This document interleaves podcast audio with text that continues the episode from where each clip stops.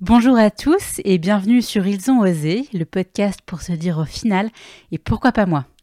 Aujourd'hui, j'ai le plaisir de vous faire découvrir un extrait du prochain épisode à paraître dès demain sur Ils ont osé. C'est quoi les signes de la dépense affective? Comment on la reconnaît?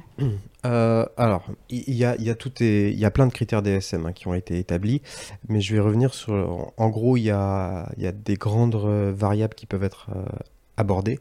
Déjà du point de vue motivationnel. C'est-à-dire si vous avez besoin de l'autre pour pouvoir déclencher la motivation en vous, là, euh, vous pouvez vous dire que vous cochez une belle case. Ensuite, il y a tout ce qui est cognitif. Si pour me définir moi-même, euh, dans mon estime, dans ma confiance, etc. J'ai systématiquement et de façon, euh, voilà, si je l'ai pas en fait le regard de l'autre, donc c'est le regard de l'autre. Si j'ai pas le regard de l'autre, je vais, je vais, ça va nourrir une angoisse en moi. Mmh. Ça, au niveau cognitif, ça, ça a un impact vous avez le niveau affectif. C'est-à-dire, si l'autre n'est pas présent pour me réassurer dans tous mes comportements à chaque instant, à chaque instant, là, je vais commencer à m'effondrer. Et je peux pas prendre de décision tout seul, de toute façon. En fait, c'est comme combler un vide. Ouais. Ah, la dépendance affective, c'est totalement combler un vide. Hein. Mm. Et le dernier niveau, c'est comportemental. Dès que je dois faire quelque chose, j'ai besoin que l'autre soit là pour me dire c'est bien, pour me dire c'est bien, c'est mal, etc. Ça, c'est les quatre grandes variables. Donc motivationnelle, euh, cognitive, affective et enfin comportementale. Si déjà vous cochez toutes ces cases, euh, il y a différents critères, hein. mais où vous cochez toutes ces cases, ou au moins trois d'entre elles, et ça vous impacte au point où des fois vous pouvez ressentir une angoisse, un vide, euh, sans la présence de l'autre, euh, là déjà vous êtes bien dans une dépendance affective. Maintenant, vous n'avez peut-être pas un trouble pathologique de la personnalité dépendante affective. Et c'est quoi la différence entre les deux? La différence, c'est le niveau. C'est-à-dire, euh, un trouble de la personnalité dépendante affective, elle va avoir des niveaux absurdes euh, quand on est une personne extérieure. Je vous prends quelques exemples de patients que j'ai pu avoir. Alors, pour, par souci de confidentialité, je vous donnerai jamais les noms. Euh, je peux aussi modifier des informations comme l'âge, le sexe, etc. C'est logique. Je je peux pas exposer mes patients, mais je vais quand même prendre une partie de leur histoire pour pouvoir nourrir mon propos. J'ai par exemple des personnes qui sont capables de en 48 heures, de tomber amoureuse, de dire que cette personne-là va changer leur vie et que de toute façon elle est essentielle à leur vie. Ça peut durer plusieurs jours, plusieurs semaines, plusieurs mois. Et une fois que, on va dire, euh, bah, finalement ça aboutit à un trop-plein soit de l'autre personne, euh, il y a des situations de violence aussi pour cette personne. Hein. Elle retombe toujours dans un schéma le même. C'est-à-dire, la personne au début est merveilleuse, au bout d'un moment elle en a marre, à la fin elle est violente et elle finit limite c'est elle qui abandonne l'autre, mais l'autre était proche de l'abandonner. Elle l'abandonne pour pas être abandonnée. Et elle rejoue perpétuellement ce schéma-là, à l'absurde. Hein. Mais quand tu dis qu'elle tombe amoureuse en 48 heures, c'est une sorte d'instabilité émotionnelle, parce qu'elle a, mm. comment dire, elle a glorifié l'autre, elle l'a mis sur un piédestal, et puis finalement elle est déçue parce qu'elle se rend compte que la réalité c'est pas ça. Et puis, euh, comme tu dis, donc à la fin, elle abandonne avant d'être elle-même abandonnée par peur de l'abandon. Alors, il y, a en fait, il y a une, euh, il y a une inversion conceptuelle qui se fait chez les dépendants affectifs. C'est-à-dire que l'amour va passer par le sexe. Mhm. Euh, le sexe, ça va être la soumission.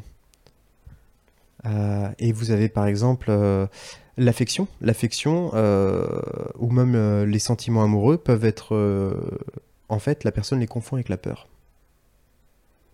Donc c'est-à-dire qu'il y a une grosse confusion au niveau de ce qu'elle peut ressentir, euh, ce qu'elle peut, ce qu'on peut lui faire et, la manière dont elle peut l'interpréter. Si on rentre dans le détail de, des dépendants affectifs, ça peut jouer à plusieurs niveaux pour bien comprendre et mm. remonter la chaîne historique. C'est-à-dire que pour nous, quand vous entendez ça, vous vous dites non mais c'est pas possible, je m'en rendrai compte, etc. Ça peut s'être joué dans l'enfance. C'est-à-dire ça peut être des situations d'attachement qui ont eu lieu, soit de parents qui étaient beaucoup trop euh, euh, protecteurs. Des parents qui ont enlevé tous les dangers à leur enfant, etc., qui l'ont surprotégé, l'ont mis. Euh, ça, ça peut créer chez l'enfant un déséquilibre, ou des parents maltraitants, voire violents.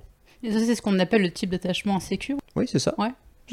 Totalement. C'est le type d'attachement. C'est-à-dire que là, le type d'attachement euh, pour l'enfant a été dysfonctionnel et donc du coup, il va chercher à toujours rejouer ce schéma-là. Quand vous avez eu votre première figure d'attachement, par exemple, où vous avez peur d'être abandonné, euh, chez l'enfant, très tôt, ça peut créer une peur infantile. Tout va mm. pas reposer que chez l'enfance. On est d'accord. Ça peut être aussi un traumatisme qu'on va vivre plus tard euh, dans notre vie par euh, une rupture, une situation de trahison, enfin en tout cas qu'on a vécu comme une trahison. Totalement. C'est-à-dire que, et même, euh, alors ça peut être des très très grands événements très traumatiques, hein, euh, le harcèlement sexuel, le viol, euh, une violence extrême, euh, même du point de vue affectif ou du point de vue, voilà, ça peut aller jusque dans des dérives assez catastrophiques, mais ça peut être aussi juste vécu comme un traumatisme d'abandon par la personne. Mhm. C'est-à-dire, je prends une situation simple que j'ai déjà connue, une famille recomposée très jeune pour la personne. Il y avait du coup le, le beau-père et euh, bah, la mère. Et un, un jour, la mère se sépare. Le beau-père n'a aucun droit sur l'enfant. Donc du coup, l'enfant a juste vu partir ce qui était pour lui son père. Mhm. Voilà. Ah, Il s'est senti totalement abandonné. Et en même temps, la mère lui disait que c'était normal, que ça se passait comme ça, etc. Et donc euh, l'enfant a vraiment vécu une incompréhension qui, qui, a, Oui. voilà, qui a perduré. Après, là, on parle d'enfance, mais oui, ça peut se jouer un peu plus tard, au niveau affectif, au niveau émotionnel. Et on va tous, et je dis bien tous, à des moments être plus dépendants affectivement. Quand on souffre, quand on a des grands événements de vie, euh, ça peut être un décès, des changements Mm. ou plus- quand on est plus stress. vulnérable en fait. C'est ça. On est plus apte à être dépendant Mm. euh, affectif. Alors, dépendant affectif, c'est, j'ai commencé par, euh, par la, la notion étymologique, se pendre, mais en fait, c'est, pas une notion péjorative. C'est-à-dire, c'est aussi nouer du lien. Il y a les deux facettes. Pour nous, c'est très négatif, la dépendance affective, parce que on, a- on vit dans des sociétés finalement qui sont très individualistes Mhm. en, en Occident. Dans des sociétés euh, comme le Japon ou l'Inde, où là, du coup, c'est plus, euh, euh, on va dire, alors j'ai plus le terme exact, mais socio-centré, c'est-à-dire la société et le groupe est avant l'individu, ouais. exact. Là, la notion de dépendance est bien mieux acceptée.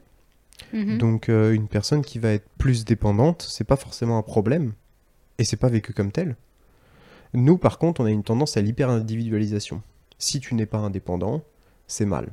Là, Mm. on, on vient d'avoir la, on vient d'avoir un film euh, qui, qui, voilà fait des millions d'entrées euh, sur justement parce qu'on accepte bien mieux dans nos sociétés la dépendance féminine occidentale, hein, je parle, la dépendance féminine, enfin en tout cas certains seuils, que la dépendance masculine. Un Ouais. individu homme doit plus facilement être indépendant qu'une femme. Là, on a par exemple un film, je pense au film Barbie qui vient de sortir, euh, qui est un renversement en fait de ces codes. La femme doit aussi être indépendante euh, que l'homme. Mhm. Ça, on fait reposer beaucoup de choses sur l'individu. Et, et la dépendance affective, c'est comme si on, on fermait une porte à l'individu. Il y a des dépendances affectives qui sont, qui sont, comment dire, pas néfastes pour l'individu. À certains moments, être dépendant affectif, ça permet aussi de se construire par rapport à l'autre. Si cet extrait vous a plu, n'hésitez pas à vous abonner directement sur votre application d'écoute préférée et activer la cloche pour être informé dès que l'épisode sera en ligne. Je vous souhaite une belle écoute et je vous dis à très vite sur Ils ont osé.